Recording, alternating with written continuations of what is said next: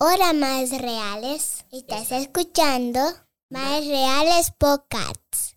Tú sabes que hay una película que me encanta sobre ese tema. Ay, sí, Fundamentals of Caring me fascina. Creo que la vi en Netflix, no me acuerdo, pero presenta bastante bien la condición de Duchenne. Desde lo más técnico Hasta lo más simple. te aterrizamos todos los puntos de vista de una maternidad real. Yo soy Ceni Leiva, actriz, locutora, apasionada del minimalismo y madre de la pequeña Amira. Y yo soy Lynn Glass, madre de dos hermosos maestros, asesora de crianza con respeto y consejera de lactancia materna. Bienvenidas a Madres Reales Podcast.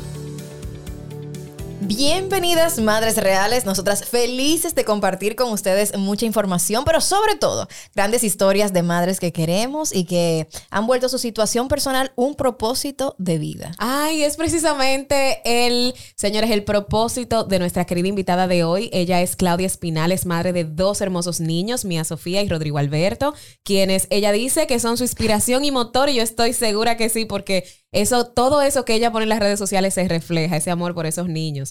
En el 2019 diagnos- diagnostican a su hijo Rodrigo con una rara condición eh, genética y degenerativa que se llama distrofia muscular de Duchenne. Yo particularmente nunca la había escuchado hasta que conocí a Claudia y ella la verdad que se ha dado la tarea de no solamente compartir su testimonio, sino también ayudar a otras madres que tal vez estén pasando por esta misma, eh, misma condición. Así, al menos en nuestro país. Hoy desea empoderar a las familias que están pasando por una situación similar a la suya, que están luchando para conseguir un diagnóstico definitivo o que ya han diagnosticado a algún ser querido y no saben cuál es el siguiente paso. Wow. Y pues de esta forma surgió la fundación Duchenne Dystrophy, donde intenta concientizar a la población dominicana sobre la distrofia muscular de Duchenne y educar a las familias de niños y jóvenes adultos ya diagnosticados, brindándoles información, apoyo y guía en este camino tan difícil que es Duchenne. Mientras ella también está viviendo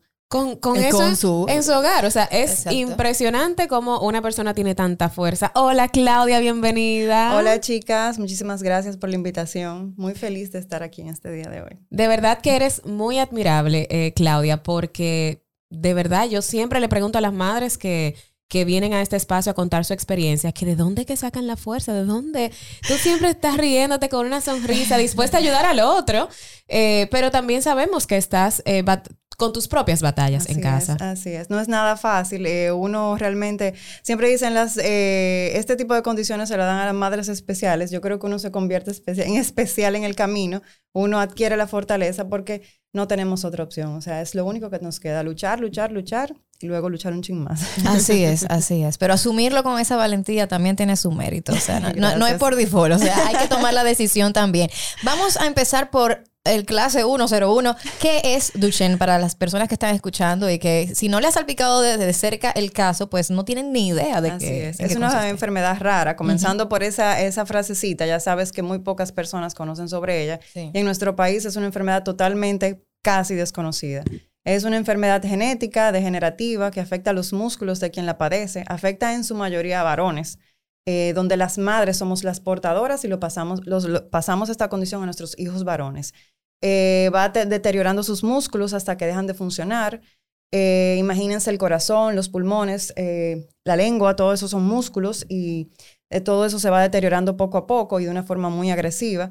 Eh, comienzan a utilizar eh, aparatos de ayuda y sillas de rueda entre sus 9 y 12 años, en el mejor de los casos. Y lamentablemente tiene una esperanza de vida en, en países desarrollados, como digo yo, de 20 años. En países como el nuestro es obviamente más eh, corta la esperanza de vida porque se llega a un, a un diagnóstico muy tardíamente y las necesidades que tienen no las cubren por el desconocimiento de la condición. Entonces, es una enfermedad catastrófica eh, que afecta no solamente a quien la padece, sino a toda la familia. Y yo siempre Claro. digo, no nada más les afecta a lo físico porque inmediatamente nos imaginamos ese individuo, ese niño con esa condición, sino que afecta el bolsillo, afecta emocionalmente eh, y obviamente afecta en, el, en términos de salud también. Tú dijiste que, en el, en- que también una de las cosas que hace que esto sea más difícil es la edad en que se diagnostica. Sí. En tu caso, ¿cómo fue en República Dominicana, tú que vives aquí? eh, darte cuenta de que cuál fue la señal de alerta que te, como madre, como que te intranquilizó, dijo, aquí está pasando algo. Bueno, eso, esa está chistosa la historia porque nosotros no estábamos buscando un diagnóstico. Rodrigo le dieron una charla en el colegio cuando tenía menos de tres años, gracias, sobre el tema de la importancia de no dejarse tocar sus partes privadas. Llevaron una persona que les dijo a esos niñitos de tres años que no se deben dejar tocar sus partes privadas. Rodrigo dijo, bueno, a mí nadie me puede poner la mano ahí. Ni mi mamá, en el colegio me dijeron, entonces para bañarlo era una catástrofe. Entonces su pene se le eh, comenzó como a infectar porque no se dejaba bañar. La niñera me dijo, doña, yo no le puedo ya ponerle la mano a ese muchacho, yo siento que lo estoy maltratando. Y los gritos los vecinos me van a llamar a Conani. Entonces yo dije, bueno, vamos a hacerle la circuncisión. Eh, cuando vamos a hacer la circuncisión, le hicimos un examen de sangre, obviamente el preoperatorio, donde salieron sus valores hepáticos, o sea, las enzimas hepáticas elevadas. Obviamente uno dice, pero ven acá, el hígado, que tiene, o sea, ese niño no puede tener nada en el hígado. Eh, fuimos a un gastro y ahí comenzamos a descartarle, a hacerle pruebas, descartar hasta lo más mínimo que ustedes imaginen. En ese proceso duramos un año. Eh, haciéndole análisis semanales, le salía eso elevado. Un día mi mamá, que es educadora, va conmigo a la consulta y le dice, Mire, doctora, ese niño nunca ha montado bicicleta. Él a veces se cansa cuando está corriendo, se cae, eh, subiendo escaleras, se le dificulta. ¿Hay alguna conexión del hígado con eso? Yo sé como que no tiene nada que ver, pero quizá es un, como una idea loca. Y la doctora dijo, wow, pero increíble lo que tú me acabas de decir, eso es un problema neurológico. Y digo yo, ok, perdón, yo lo que soy abogada desde el cerebro, me imagino el cerebro neurológico, que tiene eso que ver con las piernas, o sea, son extremos extremos. Entonces, nada, le hicieron una prueba que se llama CK, que es el que mide los valores de los músculos en la sangre. Es una prueba económica que tú también, si tienes algún tipo de duda sobre estos síntomas, tú se la puedes hacer y no tienes que dejar el, eh, hipotecar a tu casa, como tuvimos nosotros que hacer. Entonces, eh, nada, él eh, salió altísimo. Los valores normales eran 200 y pico y él lo tenía en 30 mil.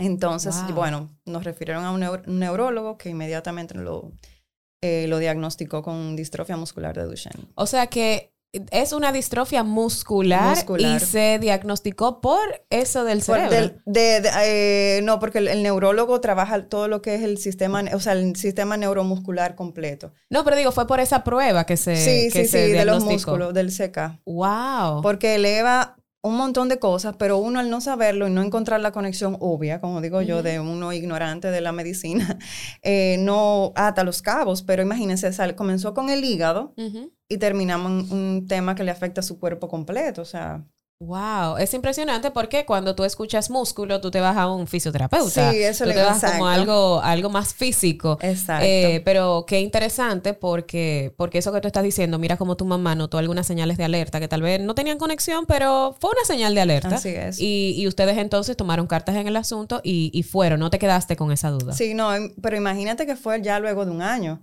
Ya Rodrigo tenía eh, casi cuatro años cuando nosotros lo logramos diagnosticar. Eh, porque al ser una enfermedad rara, no es la primera cosa que te viene a la mente. Yo, nosotros visitamos diversas opiniones, esa no fue la única doctora, y todos me decían, el niño no tiene nada. Míralo como está, ese niño está perfecto. Eso fue una hepatitis que le dio y se le quitó y se le quedaron como esa cosa en la sangre, pero eso le baja. Pero yo, obviamente, uno como madre se queda con esa eh, penita, como que, ok, algo anda mal y yo necesito tener el descanso de saber contra qué estoy luchando, porque ahora mismo estoy a la cieguita. No sé si yo estoy haciendo, alimentándolo de una forma incorrecta, que le estoy haciendo daño, porque el hígado uno se imagina como que eh, cosas que vienen por la boca. Un filtro, claro. Exacto. Em, no sé si estoy, él está haciendo algo o estamos haciendo algo en la casa, hay algo que le está haciendo daño, algo químico en la casa. O sea, yo necesito saber contra qué estoy luchando. Pero él hizo algún cuadro en la casa. O sea, aparte de esos valores que, que vieron en el examen, ¿hizo algún cuadro de algún vómito? No, se no, caía. Nada. Ese sí, se caía. Era, es el típico término que no es. Ahora, obviamente, es muy malo decirlo, pero lo que uno dice, el niño era un poco torpe, o sea, se caía, chocaba, eh, tropezaba y, culpaba el piso y qué es lo que está pasando y, se, pues, se enojaba. Sí. Que no es el caso que veíamos con la niña, que es una cosa que a la edad él montaba bicicleta en una goma, o sea, la niña había que quitarle la bicicleta porque la muchacha... exacto, yo dije, no, pero esto es que es una diferencia del cielo a la tierra, pero al mismo tiempo uno como padre no le gusta comparar a los niños, digo, ok, todos tienen un proceso de evolución diferente. Una vez se, se diagnostica, ¿qué procede? ¿Cómo se trata eh, Duchenne? Duchenne no tiene ni cura ni tratamiento. Es una enfermedad que después que la diagnostican lo que nos indican son esteroides para hacer que sus músculos se deterioren de una forma, y digo entre comillas, más lenta. Eh, te indican terapias físicas para exactamente lo mismo, que no se te, deteriore tan rápidamente sus músculos, específicamente en las piernas y brazos. Te indican eh, terapias para la respiración, para trabajar sus pulmones. Le indican canto, flauta, soplar y una serie de cosas que uno va aprendiendo sobre la marcha tienen una alimentación específica, tú tienes que contratar literalmente un equipo de médicos eh, donde van desde el neurólogo, que es su médico cabecera, un cardiólogo, porque el músculo del corazón es de los principales que se ven afectados y es lo que finalmente eh, acaba con estos niños. También un neumólogo para que trate sus pulmones y le den seguimiento, eh, un endocrinólogo, porque el medicamento que, el único medicamento que está aprobado para Duchenne que son los esteroides, eh, le deterioran los huesos. Entonces, como se caen constantemente, cualquier caídita, por tonta que parezca, puede eh, conllevarlo a una fractura. Necesitamos un ortopeda, necesitan férulas para dormir, para que eh, no se le contraigan sus piernas. y bueno, te puedo mencionar en un nutricionista para la alimentación, porque entonces los esteroides hacen que engorden los niños y entonces también necesitamos una dieta especial que no pueden comer lo que quieran. Eh, fisioterapias y, bueno, una lista enorme, eh, como digo yo, de millonarios para tú poder llevar eh, esta lucha con lo mínimo. Wow. Bueno, y me imagino que de ahí sale también el tema entonces de la fundación, que eso vamos a hablarlo más adelante. Te hemos visto en las redes dando masajes. Eh, eh Un masajito como para dormirlo. Sí, antes de dormirlo. Lo que pasa es que en el caso de, esta condición hay que hacerle terapias tres veces al día. Entonces, eh, en todo el cuerpo. Eso, iniciamos con un masaje para relajar sus músculos porque los tiene todo el día contraídos y eso le causa dolor. Cuando él hace ejercicio un poquito más de lo normal y el que no se sienta, entonces le duele cuando lo hace, si subió la escalera dos veces o si corrió un poco en el patio. Entonces yo le hago las terapias en casa. Las terapias en nuestro país cuestan entre mil y mil quinientos pesos cada sesión.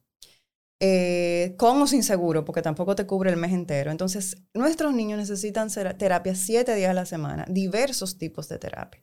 Entonces, al uno no tener acceso a este tipo de, lujo, como es la terapia física, entonces uno ha tenido que educarse y aprenderlas a hacer en casa para darle una mejor calidad de vida a su hijo. Entonces, esas son las terapias que a veces me ven haciendo.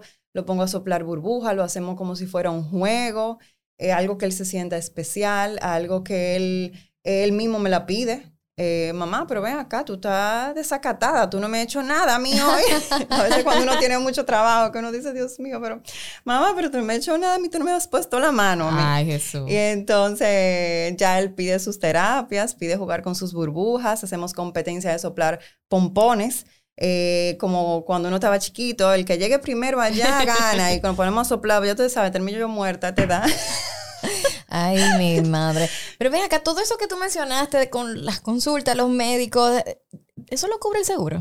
El seguro cubre algunas cosas. Eh, nosotros no tenemos seguro en este momento porque yo estoy desempleada. Cuando yo tenía, eh, por ejemplo, hay muchas de esas cosas que sí la cubre eh, o por reembolso según el plan que tú tengas, porque la mayoría de, este tipo de médicos no acepta seguro. Entonces te dan tu recibo, te Exacto, sí, sí. te reembolsan una parte, eh, pero ninguna de las pruebas, por ejemplo, para diagnosticarlo, eh, la cubre el seguro. Por ejemplo, la prueba genética que se, que se utilizó para diagnosticarlo cuesta dos mil dólares.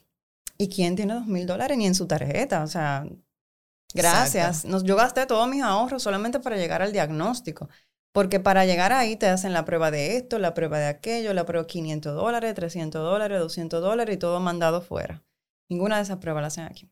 Entonces, imagínate tú, ya después que ya tú te quedaste sin un chele, como digo yo, para saber lo que era, te pusiste tu guante, pero los guantes están mi niña vacíos, ahí no hay nada, ahí no hay ni un chele ya. Y tienes otra niña. Y tengo otra, y tú tienes que pagar colegio, tienes que seguir llevándolo al médico, la férula para dormir 10 mil pesos, pero eso es aquí en Estados Unidos, esa misma férula que le indicaron al que cuestan 10 mil, allá cuestan 6 mil dólares. Wow. Es una enfermedad de millonario. La silla de rueda que necesitan no es una silla de rueda, por ejemplo, eh, de esas que te empujan porque no tiene fuerza, es una silla eléctrica. ¿Cuánto cuesta esa silla? Entre 30 y 45 mil dólares. Wow. Ay, Dios ¿Quién mío. tiene 45? Mira el carro mío, cuesta eso. Que de hecho, una de las razones, yo te conocía por el trabajo que tú hacías, porque Sí. eh, Claudia hace muchas manualidades y muchas cosas. Mire, me, me enteré el otro día que eres abogada, porque yo te veía en las redes de Paperbug y, que, Sí. y todas las cosas chulas que tú hacías. Eh, pero me enteré más cuando eh, realizaste el, el GoFundMe, el, Sí, eh, el- para precisamente decir, miren señores, eh, te- necesitamos ayuda. Así es. ¿Cómo se siente una madre cuando tiene que recurrir a esto? Que me parece maravilloso que existan ahora, gracias a la comunicación, a las tecnologías, que existan. Mira, me está pasando esto, ¿me pueden ayudar? Pero ¿cómo se siente una madre de, concho, le vive en un país donde tal vez esto, que es una condición que, que Existe, amerita y un tratamiento médico, población. no haya una ayuda realmente para esto? Eh, es- eso se siente horrible, se siente un- una impotencia increíble porque cuando uno tiene que salir de su país, que yo soy la persona más nacionalista que amo mi país, nunca en mi vida me imaginé tener que estar yéndome fuera del país a hacer cualquier tratamiento. O sea, deberíamos tener todo esto, deberíamos tener un apoyo, deberíamos tener conciencia, debe- porque este no es el primer caso con Duchenne. En este camino yo me he encontrado, tenemos, y con la fundación también, tenemos un grupo de apoyo de decenas de familias que son las que yo conozco, que tienen acceso a redes sociales, pero y las que no tienen, y las que están en otro pueblo, en otra ciudad, Exacto. que están en zonas remotas, que sienten, que se enteran que los niños tienen eso ya cuando literalmente están en su, en su tiempo final. O sea, es increíble. Y ese, para eso fue que como que yo dije, no, pero es que, ¿por qué yo me tengo que quedar callada con eso? Eso, tiene que haber, hay que estar voceando eso en la Claro. calle, yo me voy a parar un semáforo, porque no puede ser que, que solamente yo esté en el país con eso. Y así fue que dije, pero habemos mucho, ¿y por qué no nos unimos? No hacemos un grupo, Ujú. no alzamos la voz para poder Claro. ser escuchados, porque la voz mía está como pobre. Wow, eh, eh, la verdad es que eh, has sido una guerrera y eres una guerrera. Y, y no solamente estamos hablando del tema económico, eh, que, que va muy cuesta arriba, también Sí. a nivel psicológico, eh, no solamente se trata de tu hijo, sino de ti, tú De La familia necesitas. completa, y su la familia hermana, su completa. papá, mis padres, todos estamos afectados por esa situación. ¿Ha habido un acompañamiento psicológico en el camino? Eh, Bueno, lamentablemente el acceso a, a servicios de, de psicología, psiquiatría son eleva- sumamente costosos en este país. No lo cubre el seguro tampoco, o en el mejor de los casos te cubrirá una consulta mensual si tienes suerte, un seguro decente. Eh, pero en general, en general, uno no tiene acceso. Tú puedes pagar una consulta un día, pero la doctora cuando te ve en ese estado de, de- como me decía la mía, esa- ese nivel de piedras en tu mochila con la que tú cargas diariamente, o sea, tú no puedes venir una vez al mes, yo te necesito aquí Claro. toda la semana. Yo, pero doctora, ¿y con qué fuerza? Aquí tiene que haber un acceso público a la salud mental, porque sin eso tú no puedes trabajar, tú no puedes educar a tu familia. no, que no, no se funciona. Tú, tú no puedes hacer, tú no puedes existir, porque tú estás en un pozo. Yo no sé si ustedes vieron la serie Made eh, Sí, hace poco, ay, cuando ay, ella ay, estaba metida en ese pozo. O sea, yo me levanto a veces así mismo. Y no todo el mundo tiene la fuerza de voluntad de agarrar piedra y subir. Así mismo. Entonces, eso es importante. Y para eso también tenemos asesoría legal para que te puedan asesorar de, con relación a los seguros, cómo hacer tus reclamaciones. Tú tienes tu seguro a veces y te dicen allá en la clínica, no. ¿Y tú qué haces? No. Te dicen así, tú, ok, yo te sé que tengo el derecho o yo creo que tengo el derecho, pero ¿quién me orienta? claro. Nadie. Entonces, todo ese tipo de cosas hay que tener alguien que nos lo diga. Entonces, eso es lo que nosotros queremos hacer con todo este llamado. eh, Que de hecho, eh, incluso una de las, de las cosas que, yo, que, que queríamos traerte para, para este podcast es porque vimos en las redes esa, esa empatía entre madres que están pasando por diferentes diagnósticos, eh, algunos muy raros, otros que ya conocemos, pero que se unieron para hablar con el sector eh, público, con, con el Estado. Sí. Miren, esto nos está pasando, no solamente a nosotras, porque esto no es para, para que nos den dinero a nosotras, a este grupito. Esto es porque le está pasando a muchas personas que tal vez no tienen las redes sociales, no tienen la forma de comunicarlo, no saben cómo, ni siquiera saben que hay algo que se pueda hacer. Así mismo. Entonces, cuéntanos un poquito de lo que están haciendo y, y cuáles serían los próximos pasos. Nosotros estamos trabajando en una, yo pertenezco a una asociación de pacientes de enfermedades raras. Esa es una de las, de las primeras eh, cosas que me uní hace eh, aproximadamente un año y pico.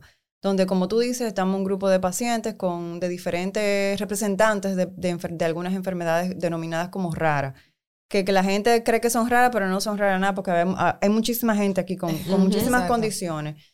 Eh, y en- eh, estamos tratando de hacer una legislación eh, para que, obviamente, uno asegurar todos esos derechos que sabemos que tenemos y que están en la Constitución y un millón y medio de tratados internacionales, leyes y de todo, pero que se apliquen también.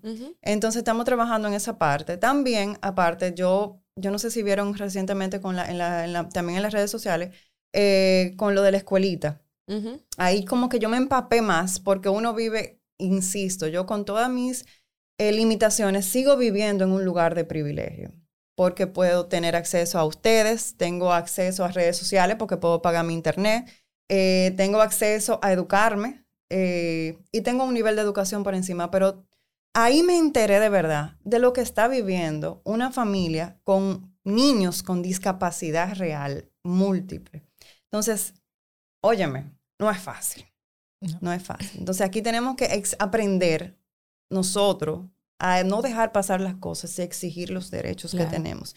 Porque están, están, todo está escrito, como yo contesté los otros días, todo está escrito en este país. Claro, y no es crear algo inclusivo para un grupo, eh, algo específico para ellos, porque ellos no deben ser apartados de la sociedad. No. Ellos deberían, como tú bien dices, recibir la misma educación que todos. Que todos. Ellos deberían acceder a los mismos lugares que todos. Por eso es que a mí me molesta tanto cuando, y, y bueno, ya, ya esto es como un desahogo mío, cuando hablan de inclusividad, porque si vamos a hablar realmente de inclusividad, vamos a hablar desde el parqueo. Vamos a hablar Así si tú mismo. tienes inclusividad para personas que suban con una silla de ruedas a tu restaurante. Vamos a hablar de si tú realmente, cuando recibes a esa persona, tú mo- movilizas el mobiliario para que Para esa que se sienta persona se incluida sienta y parte. incluida y parte de, de los De comensales que están ahí, de la gran fiesta. De la sociedad, como le dije, le dije yo. Nosotros queremos ir a la fiesta, pero que no dejen bailar, no que nos dejen en la puerta sentado aparte para que no molestemos la Ujú. diversión de nadie. O sea, es una cosa. Yo tengo un niño con una condición y él no tiene silla de ruedas, gracias a Dios todavía. Pero yo lo movilizo en un coche. Ujú. Es hasta el punto de que concienticemos a la sociedad de que, óyeme, eso está ok, que ese niño ande en un coche. Claro. O sea, Ujú. que no te cuestionen, ok. O sea, a mí me paran en los sitios y digo, ok, él no puede entrar con el coche. Ese niño es un manganzón, porque se, o sea, adelante de mi hijo.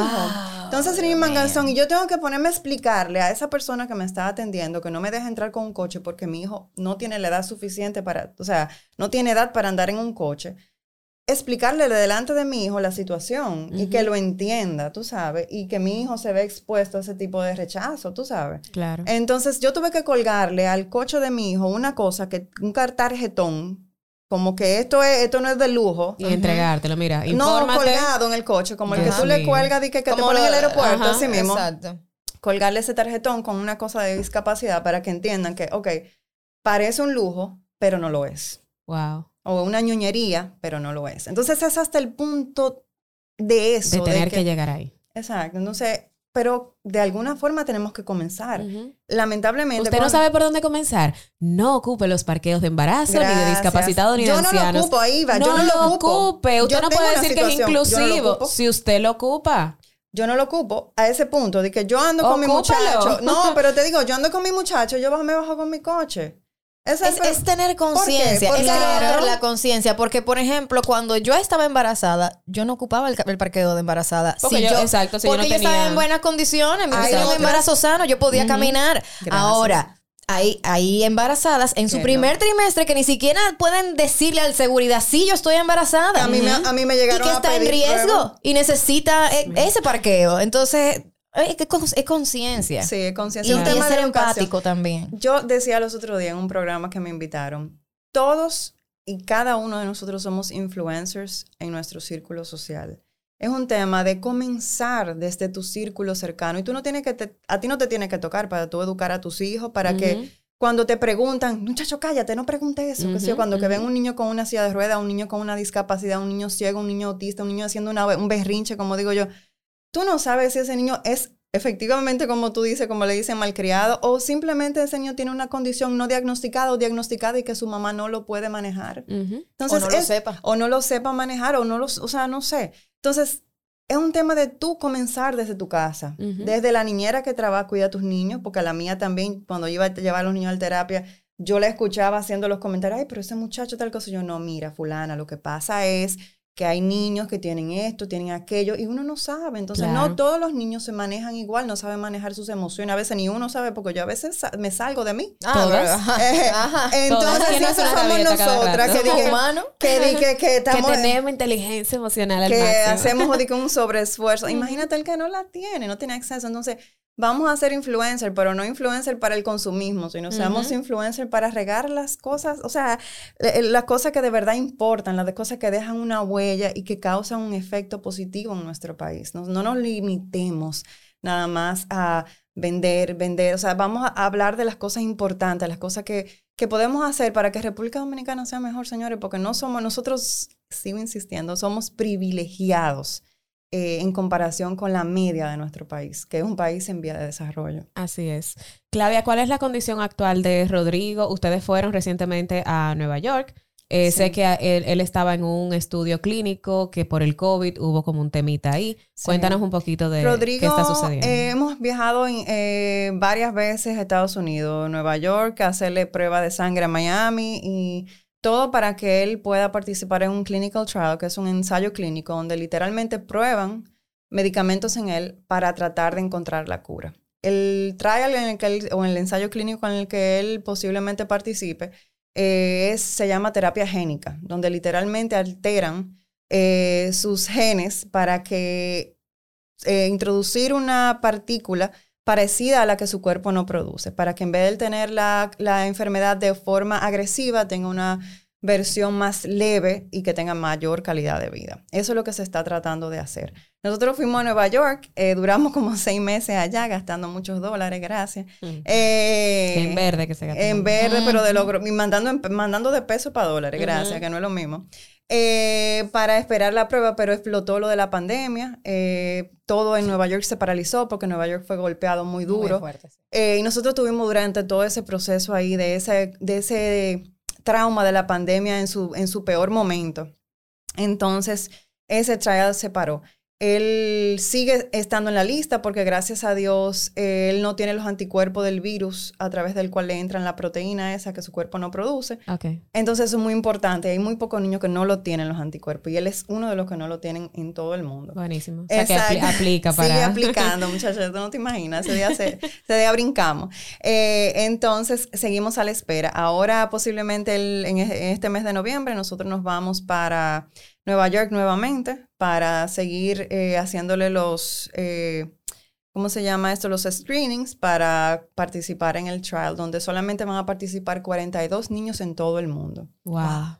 Que de por sí, de por sí, esto es importante. Tampoco es que hay miles y miles de personas con Duchenne. O sea, es, Eh, de- es muy rara. Sí, de cada 3.500 niños hay un niño que nace con Duchenne. De cada 3.500. Ok. Bueno, ya sabemos cómo está eh, Rodrigo, pero ¿cómo está Claudia? ¿Qué, ¿Qué necesitas y cómo podemos ayudarte? Yo estoy actualmente recolectando dinero de nuevo para poder hacer todo lo que, eh, esta nueva aventura, como le digo yo, porque así la tenemos descrita en la casa, tenemos una nueva aventura de Rodrigo, eh, para tratar de, de encontrar una cura y permitir que mi, mi niñito pueda crecer. Entonces, eh, es una guerra bastante cara esta que nosotros estamos librando, porque imagínense ustedes vivir en Estados Unidos eh, sin trabajar, porque tú, yo no voy, en, en- como digo yo, en, en- de paseo De o emigrando, no, ni emigrando, yo voy por un proceso temporal donde literalmente vamos a lo que vinimos y volvemos, porque yo sí, sí quiero hacer, seguir haciendo mi labor aquí. Eh, necesitamos cuarto. En buen dominicano. Necesitamos dinero porque lamentablemente esta condición requiere un, mucho dinero de por sí, pero este nuevo paso requiere más dinero todavía. Entonces estamos recolectando en mis redes sociales, cuentas de banco. Tenemos eh, una, una fundación en Estados Unidos que nos está ayudando a recolectar dinero otra vez con si pago con tarjeta de crédito. Eh, bueno, dinero. Yo estoy explotada, eh, muy deteriorada, como dicen porque es una batalla 24/7 y es agotador uno querer hacer las cosas, eh, no nada más por él, sino por, como digo yo, por la humanidad, Claro. porque al final de cuentas esto es algo que va a quedar para todos los niños y todas las familias que están siendo afectadas Claro. por esta condición en el mundo Y tú completo, estás haciendo esto en fe. en fe. Tú lo estás haciendo en fe Así con es. tu hijo para Con que posiblemente esto eh, contribuye a la cura para que otros niños en el futuro no pasen por, sobre eso. por todo Entonces esto. nosotros, eh, como dice, lo hacemos en fe, porque desde el inicio, desde que obviamente tú recibes el diagnóstico, tú entras en shock, negación y luego obviamente tú asimilas. Eh, tuve la dicha de poderlo asimilar y poder admitir lo que estaba sucediendo y poder empoderarme para poder luchar, porque como decía Ceni también, no todo el mundo tiene esa determinación. Eh, pero nosotros sabemos que nosotros, yo vine con un propósito a este mundo, Rodrigo vino con un propósito a este mundo y nosotros no nos vamos de aquí hasta que no lo logremos. Yo te quiero dar un abrazo, Claudia, pero yo sé que no puedo, no podemos, este no es el momento. Eh, Claudia está aquí con sus mascarillas precisamente para mascarillas en plural. Sí, porque literal. ahora mismo la salud de Rodrigo eh, y la tuya y la de Así toda tu es. familia es lo más importante para continuar, para continuar en todo esto. Claudia, de verdad, de verdad que Ceni y yo, desde el año pasado, tú lo sabes, que, que para nosotros esto, esto que nosotras hacemos es una misión, pero Así también es. es una misión eh, hacer empatía con otras madres que están en otras realidades que nosotras no estamos viviendo, que tal vez desconocíamos y gracias a ustedes que elevan la voz, pues eh, lo podemos multiplicar Así gracias a este espacio, las redes sociales y toda la labor maravillosa que realizas. De verdad, busquen en las redes sociales, eh, repítelas para que ahí encuentren toda la información de que si usted se siente tocado por este testimonio, usted puede ayudar a Claudia y a su familia a encontrar la cura, porque en Dios la vamos a encontrar. Amén, así será. Mis redes sociales son arroba Claudia Espinal V al final, o sea, Claudia Espinal V corta. Eh, y de ahí se va a encontrar tanto mis redes de la fundación, que lo tengo en mi descripción, así como también de mi emprendimiento, que también lo utilizamos para que inició también para empoderar mujeres en situaciones de, de dificultad para que puedan vivir del fruto de sus manos desde casa y puedan atender a su familia y darle un sustento. Así que por todos los lados, señores, nosotros estamos tratando de dejar nuestra huella, dejar nuestro granito de arena para que este país eh, sea mejor Sea algún mejor. día. Amén. Así es. Gracias, Claudia. Gracias. Yo me puse aquí de, de fuertecita porque si nos dejan... Alguien tiene que hacerlo. Gracias, Claudia. Gracias a ustedes, madres, por abrirnos sus corazones, que es lo más importante, más que sus oídos, que nos abran sus corazones, que escuchen estas historias, que se, no solamente que, que la escuchen en el carro, vaya y diga, ay, qué bonito, sino de que también multipliquen este mensaje, que también entiendan que nosotras las madres, entre nosotras, como un grupito, nosotras somos un grupito, nadie más nos va a entender, ni siquiera a es. veces nuestra pareja. Nosotros tenemos que llamar a una amiga, pero dije, mira, este hombre no me va a entender. Yo voy a llamar a mi amiga, que ella va a saber, que este berrinche no pudo conmigo. Entonces, de eso se trata, de unirnos, de compenetrarnos y de desahogarnos juntas Así con es. este y muchísimos otros temas. Gracias a ustedes el martes con otro nuevo episodio, ya sea de historia, de testimonio, de información. Estamos aquí para aclarar muchas dudas y también para compartir con muchas otras madres reales que se merecen estar en este espacio. Búsquennos en Madres Reales RD, Madres Reales Podcast, arroba Cenileyo, arroba Linglas. Ceni está aquí, ella quiere hablar, ella quiere hablar. No puedo. Pero nada, nosotras felices de compartir con ustedes y recuerden que este episodio es grabado y editado desde Spacecast Studio, lo máximo. Chao.